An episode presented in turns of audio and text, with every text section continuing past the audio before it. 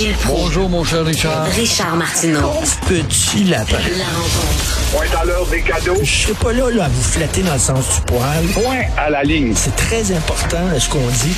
La rencontre pro martineau Gilles, on sait que vous aimez beaucoup les animaux, mais là, votre chien est mort parce que les, les cerfs de Longueuil vont être abattus. C'est incroyable et c'est triste à entendre. Il y avait 40 000 noms hein, qui avaient formé une pétition, là, et ça a fait reculer l'ancienne mairesse. Et elle, qui était députée indépendante, avait envoyé une, su- une suggestion qui était peut-être d'envoyer des, renards ou des coyotes dans ce bois de Michel Chartrand, un très beau parc, c'est très beau à Longueuil, soit dit en passant, pour les éliminer le plus naturellement possible. Là, on va faire plaisir aux adeptes de la 303, la carabine télescopique, qui vont se pencher bien bon en abattant un pauvre chevreuil innocent là-dedans, mais apparemment porteur de maladie. Ainsi va la vie avec le monde animal. Ben, j'ai vu les images ce matin là, qui se promenaient là, près des maisons à Longueuil. Ils sont cute quand même, là, vraiment. Là. Mais sauf qu'il y en a trop. Il y en a vraiment trop. C'est débalancé, c'est déséquilibré. Là. Ah, c'est vrai. Écoute, quand un, un cerf de Virginie, un chevreuil, appelons-le comme on veut, avec ses beaux yeux doux, c'est évident que c'est dur à abattre. Puis tu t'attendris, puis euh, c'est des animaux qui font quand même pas de tort à, à l'humain. Peut-être qu'ils grugent un peu trop de sapinière, mais euh, c'est la conséquence de, la vie, des bouleversements. On leur a volé leur terrain, ne l'oublions pas encore une fois. Je parlais ce matin à LCN, dans mon segment à LCN, puis je disais, chaque fois qu'on parle d'animaux maltraités, vous le savez, Gilles, les gens réagissent beaucoup. Hein. On dirait qu'ils sont plus choqués par les animaux maltraités que par les vieux maltraités. Je dis, ben peut-être qu'on devrait placer les vieux, au lieu de les placer dans des CHSLD, on devrait les placer dans des chenilles. comme ça, comme ça, comme ça, les, gens seraient plus sensibles. une tente et qui s'en aille dans le parc Michel Chartrand, qui vit plus près de la nature, quant à y être effectivement euh, la manière dont euh, les procès et l'instruction de ce qui se passe dans les CHSLD, on s'aperçoit qu'on était des années-lumière en arrière. Mais on était à des années-lumière, non pas parce que les bâtisses sont désuètes ou mal famées, c'est simplement que le personnel n'était pas plus important que ça quant à la formation à donner à ces gens-là, puisqu'on n'avait pas été confronté à un cataclysme, à une guerre, à un tsunami, un tsunami, pardon. Alors là, on a été frappé par ces messieurs les microbes avec leurs noms originaux et qui euh, font les ravages où on était absolument désarmé face à la domestication de ces virus. Et on en subit les conséquences. C'est la réputation du CHSLD qui en, qui en subit les conséquences. Il y en a quelques-uns de bons quand même où il y a un personnel formé, mais on prenait souvent euh, n'importe qui qui allait demander un emploi. Un emploi pour quelque temps parce que tu faisais pas carrière là-dedans, à torcher un vieux ou à, je sais pas, le nourrir ou à effacer sa barbe autour de sa bouche. C'est sûrement pas drôle. Puis là, au bout de trois mois, on trouve un autre job. Mm. Et puis le roulis roulant faisait que la compétence ne s'installait pas dans ces maisons-là. Euh, autre sujet, c'est le fun de voir que l'État, euh, ils sont capables de s'arranger avec les contrebandiers. Donc, un, contre- un contrebandier qui devait 2,5 millions de dollars à l'État, il va pouvoir payer 100 dollars par mois. Ça va y prendre 2083 ans. Pas pire, C'est ça. incroyable. Il y a vraiment- La justice est ridicule ce matin. C'est- Les juges se contredisent. On n'a plus ce qu'on avait. Encore une fois, on est toujours des nostalgiques, mais la vérité est là. Et là, il y a beaucoup de bleu dans l'air.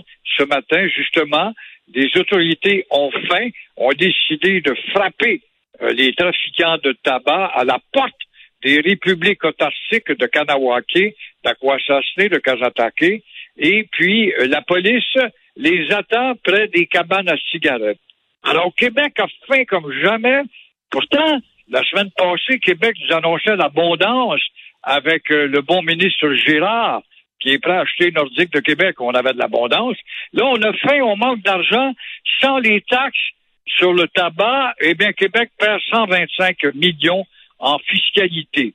Alors, les trafiquants s'exposent à d'interminables amendes qui euh, vont prendre une éternité ou ils vont aller faire euh, du temps. euh, c'est une farce, ça. Chantage communautaire. Moi, j'ai vu ça, des gars dans Verdun, des gars que je connaissais très bien, ils étaient condamnés à aller laver le plancher à, à l'armée du salut, puis l'armée du salut, on pose un toit trop occupé, puis ils retournent chez eux. C'est une farce. Mais en tout cas, c'est tellement plus, ça aurait été tellement plus simple d'inclure la taxe de la vente des cigarettes, mais là, les vaches sacrées autochtones ne veulent pas qu'on touche à leur république autarcique, mais euh, s'il fallait qu'on impose la taxe, on ferait monter le prix des cigarettes indiennes au même prix que chez le dépanneur. Alors, ces messieurs, les seigneurs du tabac, perdraient beaucoup d'argent. Euh, moi, je me souviens au plus fort des contrebandes de cigarettes, là, au plus fort, dans les années 80, fin 80, je fumais, je fumais à cette époque-là. J'étais journaliste au journal Voir. On allait dans des bars, on savait que le gars passait vers minuit. Le gars, il rentrait dans le bar avec un gros sac vert, un sac de poubelle rempli de cigarettes. puis devant, devant tout le monde, il ouvrait son sac. Là, bon, je vends les paquets de cigarettes. C'était quoi, deux, trois piastres, ils vendaient ça. On faisait un fil, puis on, on achetait ça devant tout le monde. Tout le monde le savait. Puis même si la qualité de la cigarette n'était pas égale à la cigarette des grands des grands fabricants de tabac, là. Hein. Non, non, On disait qu'au goût, au goût, les fumeurs disaient Ah, c'est mauvais. Mais ça coûte tellement cher qu'on achète celle-là. Mais, mais, c'était fou. Les, les, restaurateurs le savaient, laissaient rentrer le gars. Le gars, il vendait son stock, qui était du stock illégal complètement. Et, euh, et euh, ça nous... En tout cas, là, 2083 ans. Donc, je sais pas si euh, Revenu Québec et l'Agence de revenus du Canada font ce genre de deal-là avec les gens qui doivent de l'argent à l'État, si on peut allonger ça sur 2000 ans. Ça m'étonnerait. Richard, 2083 ans, quand on trouvera dans 2083 ans un paquet de cigarettes provenant de la République autarcique de Kanawake, euh, ça va aller au musée futur de ce temps-là. Ça va être intéressant de trouver un artefact de 2380 ans euh, qui provient de Kanawake ou à quoi ça Mais dans, dans, quand même pour l'enrichissement culturel et des musées. Dans 2000 ans, c'est les Québécois francophones qui vont être parqués dans des réserves. Oui, oui, on va être des géants beauprés euh, exposés dans une cage où les nouveaux humanoïdes de 2000 ans pourront venir nous étudier ce que nous avions l'air comme peuple bonasse qui marchait le dos courbé.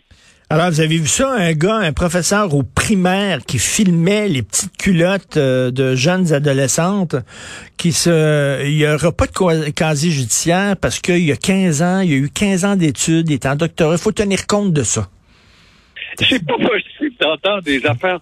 Ça s'appelle vraiment une justice abracadabrante, une justice complètement stone.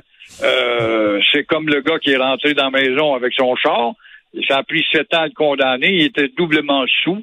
Et là, ce gars-là aimait ça, aller voir les petites culottes des filles dans l'escabeau.